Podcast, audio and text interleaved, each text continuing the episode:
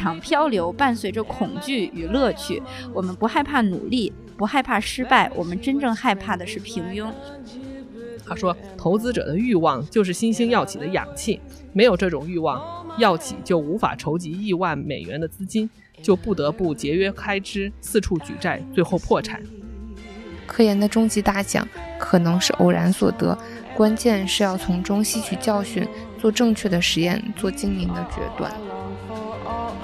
In other words, please be true. In other words, I love you. 听友朋友们，大家好，欢迎大家来到 ATGC Doctors Chat，我是雅贤。今天来到呢，又是我们的播客借书环节，然后还是请到英子和呃钟秀啊、两位好朋友呢，来给大家推荐一本与生物医学相关的书。然后上次呢，我们推荐的是《解码者》，一开始觉得应该三个人瞎唠嗑的节目没有什么人愿意听，然后没有想到这个反馈还可以，所以我们决定呢将这个栏目进行到底。今今天继续给大家推荐一本书啊，我们先请钟秀和英子给大家打个招呼吧。Hello，大家好，我是钟秀，很荣幸这是我第二次做客雅贤姐的播客节目了。我从去年的九月博士毕业之后，就在一家初创的药企做新药研发工作。嗯、我也是刚刚踏入了这个行业，就很希望能够刚好借这本书的机会，嗯、一起了解一下别人的公司是怎么样运作的。我们还没说我们要讲什么书，那就钟秀顺便给我们讲一下我们今天要讲什么书。我们我们今天要讲的这本是呃《十亿美元分子》这本书，然后这本书是刚好是讲呃美国的福泰药业他们在那个创始的前五年是怎么样呃 start up 的。Hello，大家好，我是崔英子，我现在在清华大学做呃博士后的研究，很高兴今天又有机会来到嗯、雅贤的播客，我也是雅贤播客的嗯、最忠实的粉丝，每一期都会去听，然后很很高兴今天又能呃跟雅贤姐聚在一起，能聊一下我们今天的这本书。嗯，对。然后刚才其实钟秀讲到，我们今天聊的这本书名字叫啊《十亿美元分子追求完美药物》。其实这本书一开始就是钟秀推荐给我的。刚开始他给我看这本书的时候，我没有就是太多的在意，然后看了一下这个豆瓣评分，读的人其实不是很多，但是评分还很高的，就是大概有八点四、八点五的样子。对，然后呃，钟秀一开始为什么想到要读这本书？嗯，呃，我我最开始读这本书的原因也是因为就是在在现在的公司工作嘛，然后呃也都是就是呃。嗯，也都是用同样的，就是设计药物和改造，呃，设计小分子、改造小分子的思路，嗯，去去做研发的。所以最直给的原因也是我很希望去学习一下，呃，别人的新药研发的呃模式和套路是怎么样的，然后借此也再去重新认识自己呃所从事的工作。嗯，对。然后后来钟秀读了这本书以后，然后我在网上也是看到评价其实还挺好的哈，所以我啊、也找来读了一下。然后特别吸引我的地方呢是这本书呢，它其实除了讲跟科学有关的，就是啊、大家如何针对一个靶点来设计和优化一个小分子。其实他花了非常多的笔墨来描述一个初创公司是怎么样商业化的，就是他讲了很多很多跟商业呀、投资相关的。呃，部分，然后我，而且我感觉，就是这本书虽然讲的是呃三十年前的故事，但是其实跟我们呃今天这个 biotech 的创业大潮其实是非常好的契合在了一起，所以我一读就读进去了，然后觉得非常精彩。我怀疑你是在说那个中国现在的研发阶段正处于美国的三十年前的阶段。也可以这么说吧。啊、然后呃，我就先简单的给大家介绍一下这个故事的剧情更改。然后这本书呢叫《十亿美元分子追求完美药物》，它讲的呢是这个呃这本书的主角乔舒亚伯格从零开始创立一家初创药企福泰制药的故事。那这本书呢，发生在二十世纪九十年代的美国波士顿。那时候的药企呢，其实对药物的研发呢，主要是以海量的筛选为主。而主角呃伯格呢是不满这样的低效研发手段的，希望能以蛋白质的结构为基础来设计更特异性和更有效的小分子。他就创立了主打理性药物设计的生物制药公司福泰制药。然后呃，这是一个故事的大概的呃更改啊，但是这个故事呢，其实呃里头设计了好几条线，然后呢非常精彩。呃，充满了这个冲突和张力哈。比如说呢，有福泰的这个科学家们为了解析蛋白质的结构和设计更好的药物分子，呃，付出的艰辛与这个热情。那也有那个伯格呢，为了求生存，与大药企和华尔街的投资人们展开了拉锯战。然后另外呢，福泰还要面对来自顶尖大学和兵强马壮的大药企的啊研发团队的残酷的竞争，可谓呢是在内忧外患的夹缝中生存。那这本书呢，虽然是以伯格和福泰这家初创药企的发家史为核心，但是呢，也能管中窥豹的对美国整个制药产业的很多方面都进行了深入的描绘，而且呢，让读者们看到了资本和商业化对于一个药企的重要性。当然呢，这些其实这个重要性有好的方面，其实也有很多是不好的方面。就是我们今天要谈到这本《十亿美元分子》呢，其实更多的是一部创业史。到全书结束的时候呢。啊，药物上市对福泰来说其实还是一件遥遥无期的事情。但是三十年后的今天啊，福泰现在其实已经发展壮大，成为了名名副其实的 Big Pharma，就有很多药物上市了，其中就包括这个 HIV 的蛋白酶抑制剂，然后包括呃治疗罕见呃罕见病囊性纤维化的几款药物，以及治疗丙肝的药物等等。那下面就是啊，要请钟秀为大家介绍一下这本书的主角，也就是伯格是谁，然后福泰又是一家什么样的企业。哎，那说到伯格的话，伯格确实无疑是这本书的主人公，也是呃担任了福泰二十年 CEO 的一个福泰的灵魂人物。那就是说到他成长史的话，我就看他小时候的故事，觉得还挺有意思的。他家是那种条件很好的家庭，应该是就是局部地区小有名气的地主。然后他从小的时候就在家里面的。阁楼里面就有一个属于自己的实验室了，然后做一些现在看起来显然是不符合实验动物伦理规范的一些实验。伯格本科和博士都是正儿八经学化学出身的，他从哈佛的化学系毕业之后，就到了。当嗯，就到了当时首屈一指的默沙东继续进行工作。他三十五岁的时候就当了默沙东化学部门的高级主主管，并且有了十七项专利。呃，这样子的一个职位，在当时，呃，几乎是已经坐在了世界上最有权势的呃生物医学的职位上了，或者。至少也是就是最有权势的生物医学的职位之一了。但是，呃，即使是这样，呃，伯格还是在三十八岁的时候就突然的辞去了，呃，在默沙东的呃高管的一个职位，然后创立了福泰这个样子的一个公司。他创立的目的是希望打造一个可以改变行业的药企。嗯，然后其实我还挺想分享书里面一个讲伯格小时候的故事的，因为这个故事并不是一个主线的故事，所以我只是觉得就这一段太可爱了，然后只是分享给你们两个听的话也挺有意思的。嗯，书里面是这么写的，嗯，伯格八岁的时候听说水。嗯，洁厕灵和牛奶盒子上的锡纸混合起来可以产生氢气。于是，在一个漫长的周六，反复穿梭于他的实验室和高尔夫球场，嗯之间，收集了大量的锡纸，靠这个反应，呃，充了好几个氢气球。然后，他让一个小鼠，嗯，跑过他自制的迷宫，记录了实验。嗯，并让氢气球把小鼠送上了天空。嗯，待飞艇着陆之后，他又把小鼠放回了迷宫，看看它多久能够跑出来。嗯，紧接着第二天。精力充沛的小伯格便丢下科学打棒球去了。然后我我我分享这一段的故事，其实并不是想说，就是他因为这样子的故事造就了伯格的好奇心，或者是造就了他的成功。因为就是这种因果显得有点牵强了。我只是觉得很很羡慕他，羡慕他他的小时候能有这样子的自由，有时间自由、精力自由，还有创造力的自由。他们好多国外小孩子家里头那个车库就是他们自己的一个小，就是小车间似的。然后有些人在里头，你像乔布斯小的时候就是在后头弄什么装电脑，然后有些小朋友就在后面做化学实验、做生物实验，我觉得也挺有意思的。哎，可惜我们没有这种资源。嗯，是。然后，嗯，那说完伯格之后，嗯，我也来接继续介绍一下福泰这家公司。呃，福泰是就是一九八九年创立的。嗯，我查到的数据是去年的时候，福泰已经有呃七百五十亿的市值了。然后现在也是全国药企三十强的一个大的公司。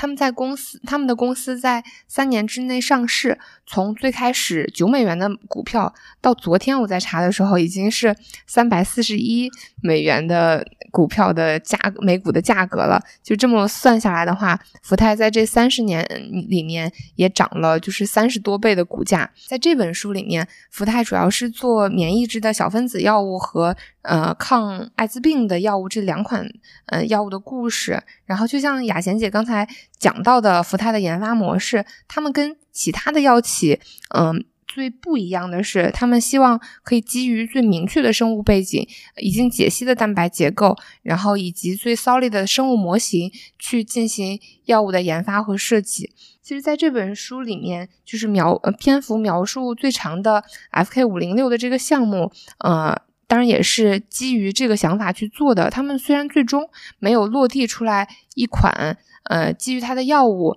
但是福特也并不是失败的，因为在这个项目的进行过程中，他们拿到了融资，孕育出了整个呃公司，然后并且其实后面呃雅仙姐讲到的几款药物也都是基于这样子的一个理念去进行设计的，因此所以我觉得福泰这个公司其实呃跟这样子的药物设计理念还挺密不可分的，也是呃创造了这样子的一个药物设计理念的一个先驱吧。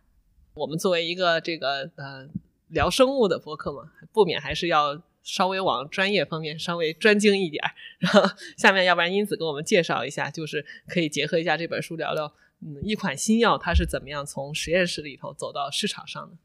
好的，好的。啊，其实这本书的名字叫做《十亿美元分子》。这个十亿美元其实有双重的含义，一方面是说你要想要得到或者说设计出来这样一个分子，可能需要花费十亿美元；另外就是你如果真的得到了这个分子，可能它对你每年的收益也可能是达到十亿美元的这个级别。那其实，在这个呃新药研发呢，一直是被认为是这个高风险高收益的这个活动。其实这呃在这个业界呢，一直也流传着一个叫做“双十”的说法。这个的意思呢，其实是新药的研发需要十年，并并且匹配这个十亿的资金，但实际上这个数字可能远远远远超过十，可能是二十甚至是三十。那其实新药研发的起点呢，是基于实验室的研究，寻找这个具有潜力的新化合物去治疗特定的疾病，也就是我们首先要发现并确认这个疾病的靶点。在确认靶点后，就例如福泰这样的公司就会进行所谓的理性设计，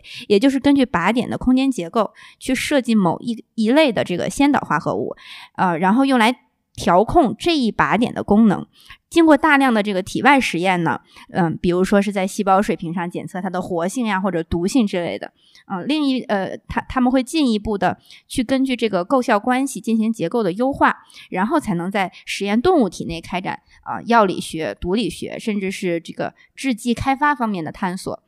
而上述的这一个过程呢，统。呃，统统称为这个临床前研究，而临床试验真正开始之前，还要经过一个审批，叫做呃临床试验的审批，也就是呃 Investigational New Drug，也呃简称叫 I I N D，是这个审批通过之后呢，才能启动这个临床一二三期。这个临床一二三期呢，是分别针对安全性、有效性以及合适剂量的摸索。嗯，接着新药上市前还需要一次审批，呃，我们叫做 New Drug Application，也就是 NDA。那这个。呃，通过通过这次审批之后，呃，新药才能上市。而药品上市实际上也不是终点，随着这个用药者的增多，往往会发现，在用药过程中还会其呃出现其他的一些问题或者副作用。那这部分研究呢，其实属于这个临床检测期，也可以说是叫四期临床。如果出现任何呃在用药过程中的问题，需要进行上市后的审批，甚至会呃甚至会呃有召回的可能。那其实，在这个过程中呢，我想说的。是两点，第一点呢，就是通过这本书，我感受到的就是药企在时刻面临这种。呃，艰难的选择是坚持还是放弃？其实福泰早期花费了大量的这个心血，其实，在我们这本书的这个主角上，这个 FKPP 呃 FKBP 这个分子这个靶点的这个结构，他们做了大量的研究，但后期发现，其实免疫抑制的关键并不在此。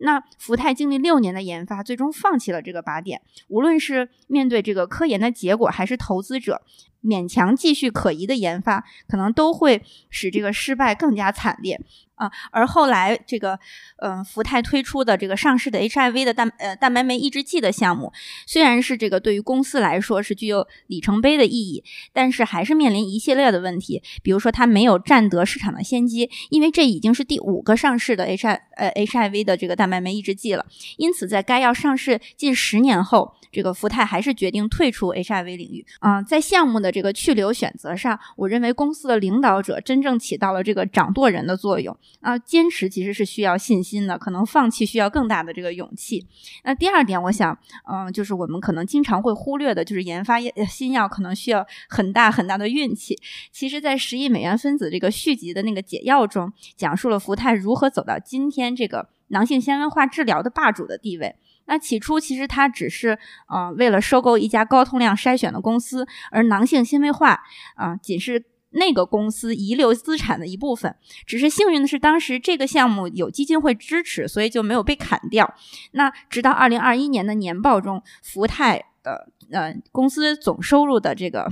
呃，统计中我们可以看到，其实有关这个囊性纤维化的药物，呃，购呃总收入其实超过了七十五亿美金，那远超过公司最早介入该领域时最乐观的这个呃预期。那还有一个其实典型的例子，也是经常被我们拿来说的，就是青霉素的发现。青霉素的发现意义重大，但是它完全是一个偶然。可能大家嗯都听过这个故事，就是嗯弗莱明他比较马虎，在培养皿呃培养这个葡萄球菌的时候，那个培养皿的盖儿没有盖好，然后混进去了一个青霉素的孢子。那然后他他可能还心大的去度假了，嗯，等他回来之后，发现这个平平呃培养皿中长出了这个青霉菌，而且这块青霉菌的周围没有细菌的菌落，嗯、由此才发现的青霉素。所以说，其实，在药物研发的过程中，呃，这个运气也是占了一个很大的比重的。嗯，刚刚刚英子姐提到的，就是新药研发中的双十，其实，在除了呃十亿美金的投入和十亿的产出之外，还有一个说法是在这个过程中，往往需要投入一百名以上的科学家，然后去进行这样子的研发。嗯，对对，其实刚才英子说到这个双十定律的时候，我现在查了一下最新的这个关于药品研发的这个数据啊，基本上是这么一个情况，就是根据二零二零年的统计数据，研发一款新药呢，平均现在是需要花费二十六亿美元，哇，嗯，已经远远大于了十亿美元这个 这个这个呃。单位了，然后这些花销当当中呢，大量其实是来自于失败的药物的投入的成本，所以可能你研发一款成功的药，可能并不需要花多少钱，但是你得把那些你失败的药的成本都给算进去，所以平摊下来呢，一个药物就可能需要二十多亿美元。这个数值二零一零年的时候其实是十三亿美元，所以其实是 double 了，十年以十年的时间其实是 double 了。所以我就，所以我刚才为什么说感觉好像运气更重要，就是。你看这十年的时间，不管是药物的研发水平，然后啊各种手段，其实是更丰富的。但是实际上，你研究研究一个药从实验室到这个呃市场上，其实花的是更多的钱。这这里我也有一个小就想插一个问题，就是哦，我就听到你这组这组数据后，给我的感受是，为什么通过十年这个技术的进步，反而在研发上需要更多的投入？然后就是我觉得，在我觉得我的理解是，就比如说你通过十年，我们有一些新技术发现，或者高通量或者比较先进的技术的成熟，那应该是我们投入更少。但是为什么就是在十年的努力之后，他要投入更多呢？钟旭有没有想法？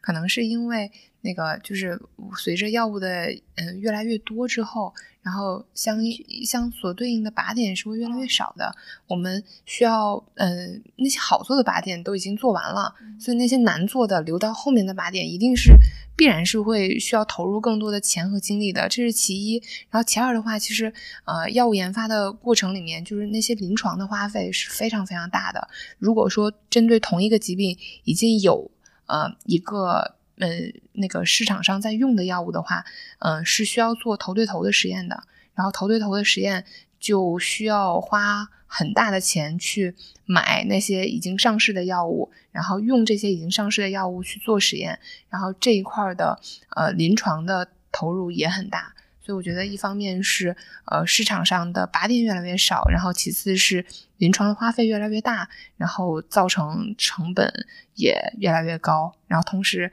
通货膨胀也让这个数字变得更大了一些吧。嗯，对，其实我是同意的，因为其实对于一个药物的研发来讲，临床前的投入其实是他们的小头，对对，最大的头其实还是后期的那些临床试验。临临床前可能只占总的研发费用的十分之一的样子，嗯而且呃有很嗯有那种大量的药物的例子都是临床前没问题，然后一期没问题，二期没问题，三期的时候突然死掉了。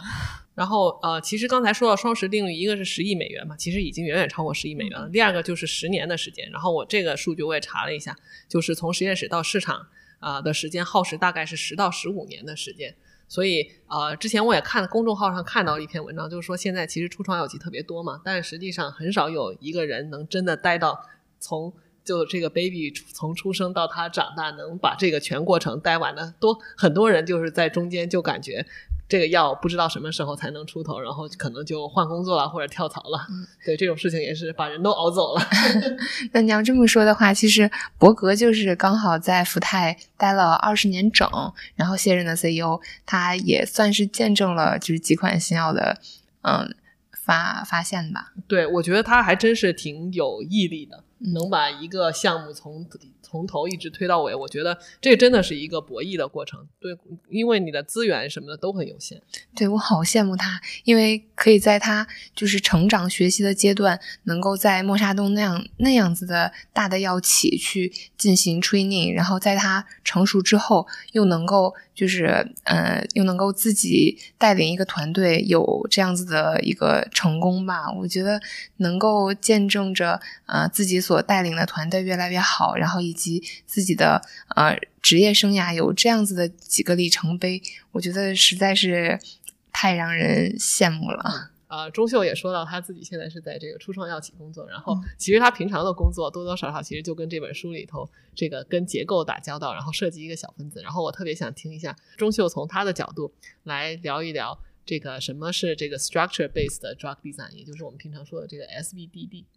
嗯。像嗯，那刚好接上英子姐刚才讲的，呃，新药研发的过程是分为临床前研究和临床研究。那 S SDBB 其实在临床前研究是一个非常重要的一个呃思路或者手段吧。嗯，它顾名思义就是结构依赖的药物设计，然后这。这样子思路的药物设计，呃，我在我的理解里一般是分为这样子的几个环节的。呃，首先呢，公司需要有一个特别明确的蛋白质的靶点，然后针对这个靶点，通过一些结合力的筛选或者其他的呃生物化学的性质，嗯、筛选之后拿到了一些小分子，然后呃再用这样子的小分子跟蛋白质去做呃复合物的结构，然后在这个结构之上，嗯、改造出来在功能上更好的化合物。当然了，评价这个化合物在功能上好跟不好，就非常的依赖于公司里面的呃生物化学的团队、细胞生物学或者药理学的团队的共同的工作。嗯。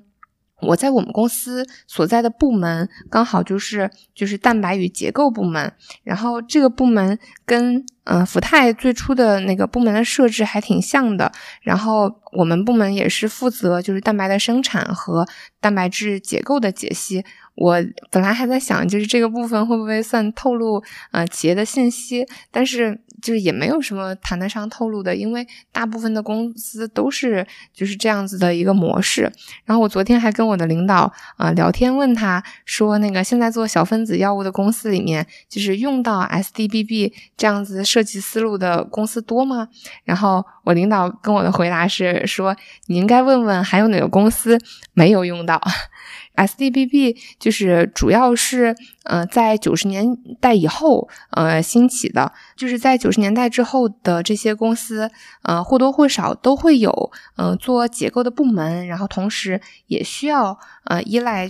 结构去做药物的研发。那呃为什么是九十年代呢？就是我觉得可能很重要的一个原因是。嗯，九在上世纪的九十年代是伴随着呃同步辐射光源的呃硬件和软件的开发，呃，同时也伴随着就是计算机算力的发展。当然，还有一个挺重要的原因，可能是呃，伴随着液氮技术的兴起，因为液氮技术可以保证，呃，晶体在衍射的衍在衍射的时候不会受到辐照损伤，然后能够拿到更高质量的演说数据。然后，呃，这样子高质量的衍射数据，呃，也正是一个呃蛋白质晶体学技术的呃突破吧。那在在在九十年代之后，嗯，解析的蛋白质的结构变得越来越多了，所以呃，可以用可以用来就是进行药物设计的一个基础也就变得越来越扎实了。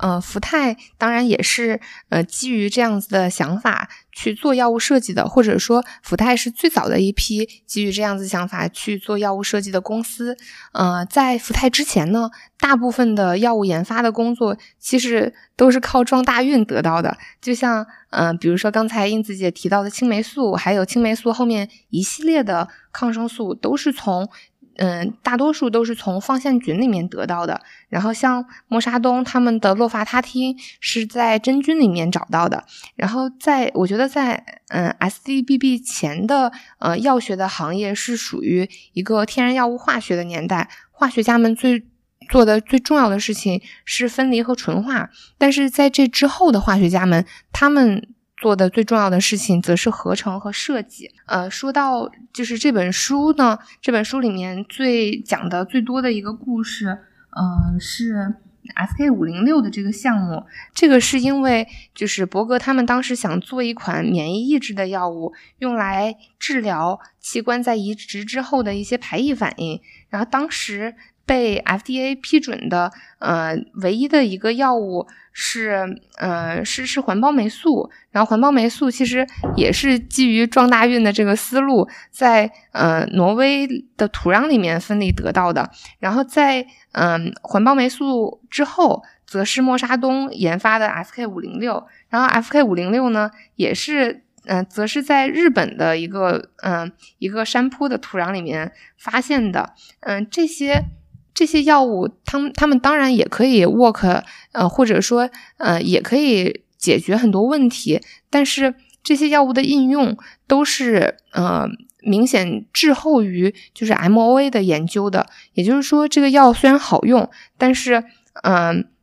它作用的机制是是不清楚的。那么，嗯，那么可能这个药物也就伴随着很大的毒副作用，而且这些毒副作用，呃，也是。不能够通过更多的呃撞大运去进行解决的，然后那改善嗯嗯改善 FK 五零六也就成为了伯格最开始进入这个行业的一个原因吧。在时间顺序上，呃，福泰首先是解析了。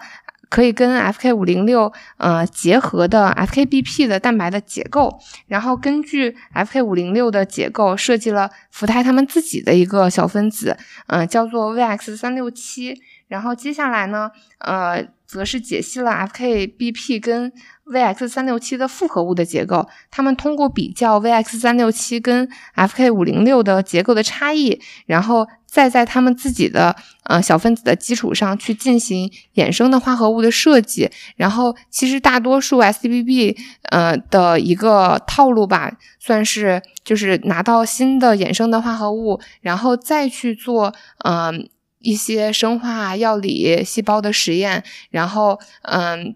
再去设计新的化合物，然后再走一轮，呃，一轮一轮的，呃，通过一轮一轮的迭代和呃更新和筛选，然后希望可以借此拿到一个效果最好的化合物。然后这个大概是我对 SDBB 的一个理解吧。对，其实其实我有点好奇，就是嗯，你像呃，作为结构的，就是基于结构的设计，现在这么广泛应用的技术，是每个公司都需要有一个自己的部门吗？还是说会有一个比如说负责外包的那种 CRO 公司专门来做结构的解析呢？哦，首先就是做这种嗯做结构解析的呃 CRO 公司还是挺多的。做晶体学的门槛，呃，我觉得可能还要比电竞要更低一点。就是首先，首先第一个问题就是做这样的 CRO 公司是有的。然后，呃，其次的话就是，其实据我的了解，愿意把这个部分外包出去的，呃。新药研发的公司可能是没有那么多的，或者是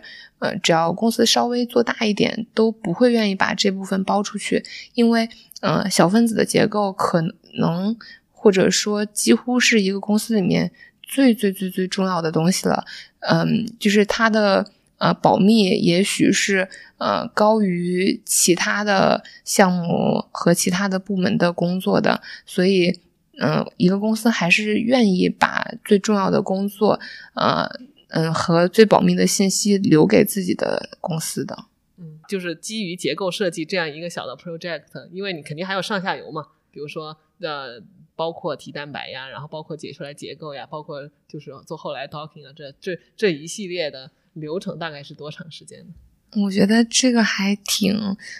不好说的，因为嗯，就是结晶。呃，或者或者说拿到蛋白结构特别特别的靠运气和靠缘分，所以快的话，也许我纯到蛋白，呃，一个星期之内就有非常好的嗯样品了，可以可以去可以去解结构了。如果运气不好的话，像像像福泰他们的那个呃 FK 五零六的这个项目，就是也是嗯花了两三年的时间，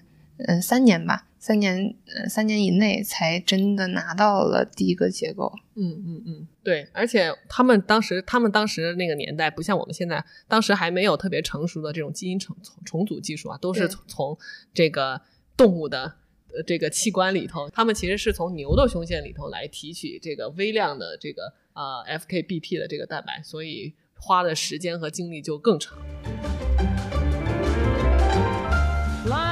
我下面可以就是呃做一些分享吧，因为这本书其实它分了好几条线，然后这个里头的故事呢也这个呃涉及的人物呀，然后一些冲突呀什么的也都还挺还挺丰富的，然后我们可以大家再各自分享一下。我其实想分享一下，就是书里第五十页写的一句话，然后我觉得还挺有意思的。他说的是，嗯，科学现在越来越接近商业，科学家的成功也很大程度上取决于他花了多长时间打电话、坐飞机、开会，而非做实验。做实验的人反而成为了别人的手。那其实我觉得这跟我们现在老板的角色还是挺像的，因为毕竟是我们现在在做实验，然后老板可能现在在去想办法，嗯，可能做一些大的设想，但是肯定还在想搞钱的问题。那其实作为一家初创公司的老板，而且是一个非常烧钱的公司的老板，伯格非常完美的完成了自己的工作，我是我是这样认为的。他谈成了非常多的合作，而且获得了非常多的投资，特别是呃华尔街的信任，给公司。拉来了充足的这个资金，让公司能够呃可以说是续命吧，嗯嗯。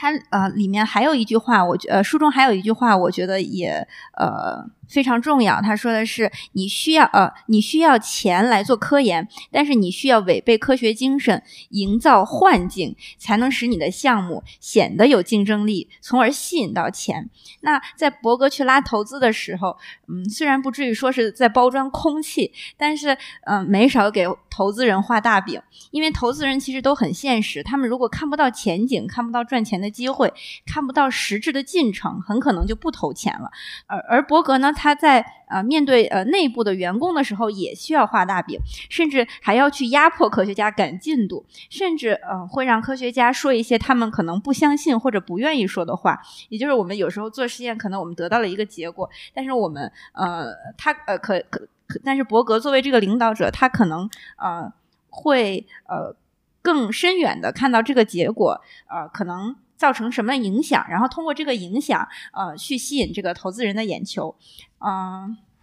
所以书书里有个细节，我印象还是挺深的，就是说有些科学家会不理解自己在干什么，甚至怀疑我是不是骗子啊。其实这些细节都能看出来，科呃科技跟资本呃资呃科技跟资本真的是一个相爱相杀的关系。我想对于每一个尚未盈利的这个医药企业来说，如何平衡科学和商业，如何既要当呃，既要适当的迎合投资者，为企业募资，又能不忘初心，认真的对待科学，应该是另外一个大难题。其实，在这个方面呢，我非常钦佩默沙东的创始人啊、乔治默克，一九五二年在《时代》杂志上的一段话，我认为非常经典。他说：“药物是为人类是呃，药物是为人类而生产，不是为追求利益而制造。只要我们坚守这一信念，利润必将随之而来。”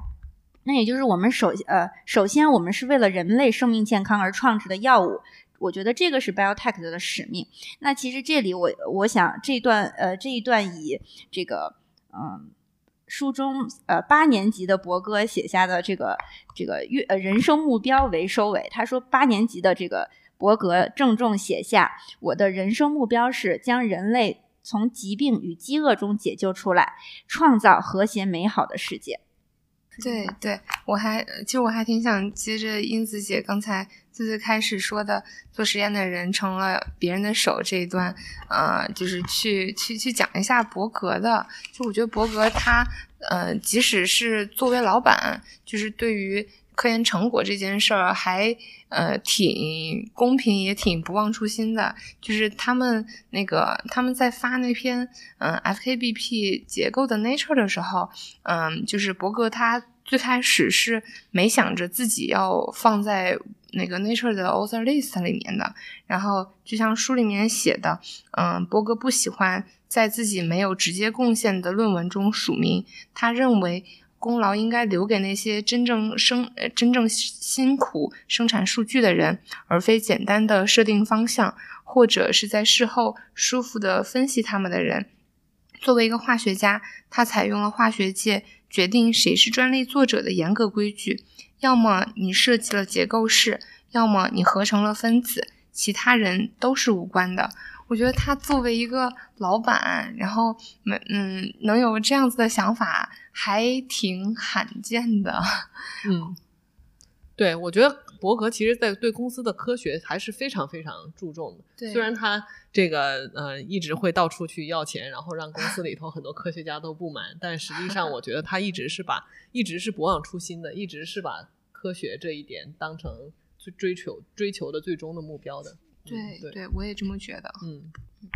我觉得这部分这这本书其实就花很大的篇幅在讲这个科学和这个呃资本当中的冲突啊。就像我其实一开始说，就是资本对科学真的太重要了，但是有时候这个重要性不一定是。正面的，有时候也是负面的。但是你，你科学对于就是你资本对于科学的发展的，或者对于一个新药研发的发展，必须是不可少的。因为你没有钱，你就不可能做实验，你没有办法推动临床前，甚至后面更烧钱的临床研究。其实这这一段也是他去跟投资公司要钱的一段。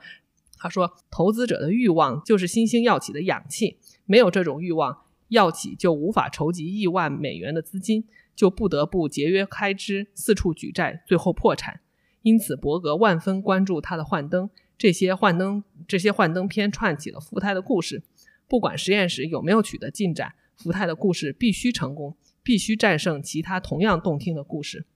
故事呢不能太学术，投资者从中想到的，呃，最最想得到的就是信心。所以，福泰的幻灯片不是一篇科，不是一篇科学论文或是商业战略报告，而是一个远征的故事，一场寻找药物设计的圣杯。以及更安全、更智能、更盈利的药物的远征。对，其实不断的呃在为公司的商业化这个啊、呃、操心的同时，其实内部的科学家很多是对他不满的。对，其尤其是那种把科学或者是把研究当成纯非常纯粹的一门学科的这这的的一就是这个呃的一些科学家，其中就包括那个就是一直提蛋白的那个汤普森。对我觉得其实是有不少人就是对科研就觉得科研是一个纯粹的事情，你一旦跟商业沾上了边，好像就玷污了科学的神圣性。我觉得这是博士一年级的我。然后直到不是五年级的时候，决定去公司工作了。嗯，我觉得福，我觉得伯格他作为一个其实内心里面还挺纯粹的，对科研还挺纯粹的一个人，他自己愿意呃，就是脱下实验服去当商人，未尝也不是一种牺牲。其实我觉得科学家们多少是有一些骄傲的，对对对，或者是叫清高吧。对，就是总总感觉好像自己做的是一些出淤泥而不染的事情。是，嗯嗯嗯。然后啊，那我其实分享另外一个那个事情吧，就是我我一呃，我还我我对他们这本书里面讲到他们公司内部解析 FKBP 的这个呃一个合作的故事，印象还挺深的，然后也挺喜欢，就是公司内部的这种非常巧妙的合作的，就是在呃在这本书里面所讲的。嗯，FKBP 的解析的过程中，就是汤姆森是负责就是纯化 FKBP 蛋白的，然后公司里面其实是有两个负责结构解析的团队的，一个是呃那个维纳亚和山下所负责的做晶体结构解析的一个部门，然后其他另外一个是就是嗯木尔所在的呃做核磁。嗯，结构解析的一个小的团队，然后他们其实最终拿到结构是通过，就是呃，莫尔拿到了呃核磁的结构，然后把这个呃结构给了就是维纳亚嗯和山下，然后他们嗯通过一个就是呃通过一个呃分子置换，然后最终得到了晶体的相位，然后才有的就是最终所用到的这个晶体的结构。然后，其实如果要是没有就是莫尔他们的那个核磁的结构的话，山下他们其实是需要重新去做，就是中原子嗯蛋白的样品，然后重新再做一轮结晶，然后重新再做一轮的呃结构的解析，就是是非常的繁琐和困难的。然后嗯，就是这种。在他们公司最初，其实设计呃设立结构解析部门的时候，是也没有能够想到有最终能够有这样子意外的合作的。我觉得，嗯，作为一个大的公司，就是有这样子的一个结果，还挺巧妙的。然后，然后我除了他们这个一个非常。成功的合作之外，然后我还想分享一个，就是作为一个科研乐子人看到的一个一一一个小段儿吧。然后这个是因为就是汤姆森需要给就是结构解析的部门提供蛋白嘛，然后他就嗯觉得那个自己要嗯自己要存很多的蛋白，然后花很大的力气，然后对方就是又需求量又很大，他就很不满，然后。嗯，这个书里面是这么写的，就是好斗的汤姆森又挑起了对晶体学家经久不衰的抱怨。生物物理方面的同事从项目一开始就找我要这么多的量，他们一天就能满不在乎的用掉一克蛋白。他需要嗯 FKBP 蛋白和 FK 五零六共结晶，但他并不是为了自己而需要蛋白，而是为了研究蛋白如何结合，为了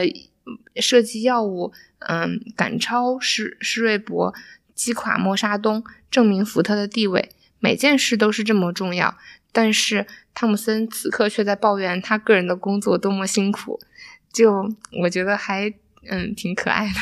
对，其实我觉得汤姆森在里头就是一个非常特立独行的，就是一个非常特别的人。对，就是为了工作可以。嗯，十几天都不睡觉，对，还可以出了车祸之后，然后依然立马回去做实验。那其实我我我对刚才那个画饼的那个事儿，我还我还我还想想接着说一点。那其实这一点呢，我是想从这个伯格对这个公司提出了三点的这个核心价值观。来聊一聊，他说的这三点核心价值观呢，是呃，第一点呢是叫呃无畏的追求卓越，第二点呢叫创新在我们的血液中啊，第三点呢叫我们能赢。那我觉得伯格的这种自信，就让我想到乔布斯或者是马斯克，可能就真的是那种疯狂到坚信自己能够改变世界的人，就才能真正的改变世界。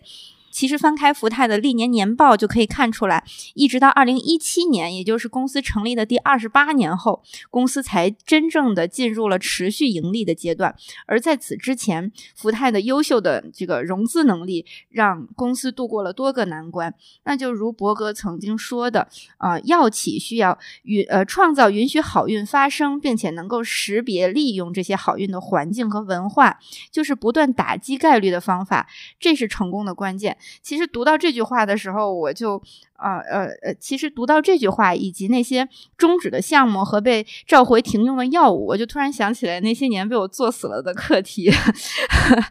其实就当时觉得挺心塞的，但是嗯，现在回过头去想，其实也是必经之路，就好像打不倒我的，必将使我变得更强大。其实那些看似作死的课题，可能就是在给我们创造这个好运发生的环境。然后这里我其实很想分享伯格在解药的那个，就第二呃这本书的续集那个解药中的序言中所说的。他说，这场漂流伴随着恐惧与乐趣，我们不害怕努力。不害怕失败，我们真正害怕的是平庸。其实，我觉得他这里说的这个漂泊，不仅是福泰的创业的这个历程，那可能每个人的人生或者生活都有恐惧和乐趣并存。那我们如何在这种环境下坚持和享受，才是我们长期学习的这个课题。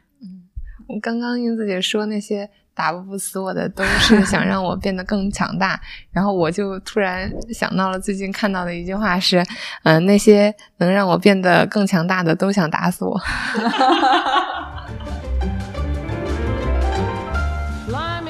他公司一直有一个竞争者，其实就是施魏博，他在哈佛的这个实验室。对我，他其实说到这儿呢，就是呃，引出来一个药企在药物研发的时候，我觉得是一个 bug 吧，就是呃，你可很有可能要在信息不全的情况下啊，做出一个大胆的预测或者尝试。就是其实这个啊，FK 五零六这个项目和这个 FKBP 的这个结合的结构吧，呃，其实一开始的科学家，不管是呃学术界呢，还是在工业界，其实并不知道呃这个小分子能够抑制这个蛋白的。呃，功能能够呃发生免疫抑制的功能是什么啊？然后呢，呃，施瑞博呢，其实他的目标呢，就是想要利用这两个复合物来作为一个像鱼钩一样的，能够把下游的这些信号通路给勾出来，然后研究它免疫抑制的这么一个机制。但是福泰呢，因为他们的资源有限，所以他们没有办法等到。啊，一系列的机制都研究出来了以后，才进行它这个小分子的药物设计。这个也是为后续他们这个呃小分子设计的失败，其实是埋下了伏笔。因为最终发现，呃，这个小分子起到免疫抑制作用的呃靶点，其实并不是这个 FKBP，而是一个下游的。钙条磷酸酶起到了这么一个免疫抑制的作用，所以这也就是为什么他们其实到最后这个项目失败了，就是因为他们没有弄清楚机制。然后这个其实也是引发我想起来，这个呃药物研发的这个呃呃风险之所以大，也是因为他们必须要在呃这个机制不了解的情况下做出一系列的决定，然后。是不是要去研发药物的机制？其实，在呃这个福泰内部也是有很大争议的。有一些科学家觉得，如果我们的信息链不全，没有办法做出非常合逻辑的推论呢，那我们就不应该继续往下走。但是，呃，从伯格的角度来讲，因为他们已经拿了投资人的钱，拿了大药企的钱，他们已经 promise 的给大药企说，我们在多长几个月的时间里头，就必须要拿出来一个有更强免疫效果的药物和小分子。所以，他们有时候是。在资本的裹裹挟下，不得不往前走，所以这个有时候也是一个非常矛盾的抉择。你说到那个，嗯，FKPP 跟 FK 五零六这个项目，在当时机制不全的时候就开展了实验的这件事儿，让我想到，啊，这个机制的，嗯，能不能成功的进行下去，还真跟当时的技术手段挺有关系的。我觉得，如果是在现在的话，那可能在细胞上做一些，呃。FKBP 的敲除，在小鼠上做一些，嗯，这样子的 knockout 的小鼠，然后，嗯，去做相关的生化的验证和药理上面的验证，然后或者是，嗯，就是做一些相应的点突变，看看，嗯，FK 五零六是不是还能够抑制这些实验，在现在，呃，去做的话，都会比较的简单，但是。在，但是在八九年的时候，就是嗯，那个年代的分子生物学其实是还没有像现在这么成熟的。然后我觉得这个这个还真的是给他们当时去做呃机制的验证，嗯，还增加了挺多困难的。呃，十亿美元分子中，呃，有这样一段话：大众经常认为科学突破是很戏剧性的，真相突然浮现。闪电式的洞见，雷鸣般的启示，放声大笑，像篮球比赛那么激烈，又像咏叹调那么高亢。可实际上，大多数呃大多数情况恰恰相反，有所突破仅是因为一点调整，一些小事儿。一个沮丧的科学家靠着略有苗头的数据坚持走下去，一切都源于那个选择了一种试剂、一项实验、一个方法的瞬间。那个微小而关键的节点。放眼科学界，没有谁想获得银牌。对于 biotech 企业来说，成为 biopharma 的梦依旧在。嗯，其实英子姐说说的这一段，就是让我想到书里面另外一个。呃，另外一段话的描述嘛，就是，嗯，福泰的第一个临床候选化合物不是通过有序的以数据支持的迭代重复过程选出的，这体现了福泰的另一个格言：科研的终极大奖可能是偶然所得，关键是要从中吸取教训，做正确的实验，做精明的决断。就是你们，你们觉得，嗯，就是。就伯格他之所以离开默沙东成立呃福泰，你觉得他最终的理想是什么？他自己说想做一个可以改变药学行业的一个公司嘛。嗯嗯，那你觉得他改变了？我觉得福泰所用到的 SBDD 的这样子的一个啊设计的药物设计和改造的一个思路。确实，在后面的这么多年以来，就是成为了一个被广泛认可和应用的一个思维。呃，所以我觉得，呃，伯格不只是，呃，做了一个改变药学行业的公司，甚至也许是改变了药学这个行业。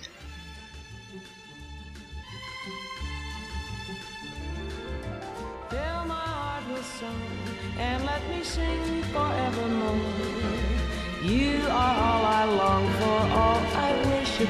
and adore. In other words, please be true. In other words, I love you.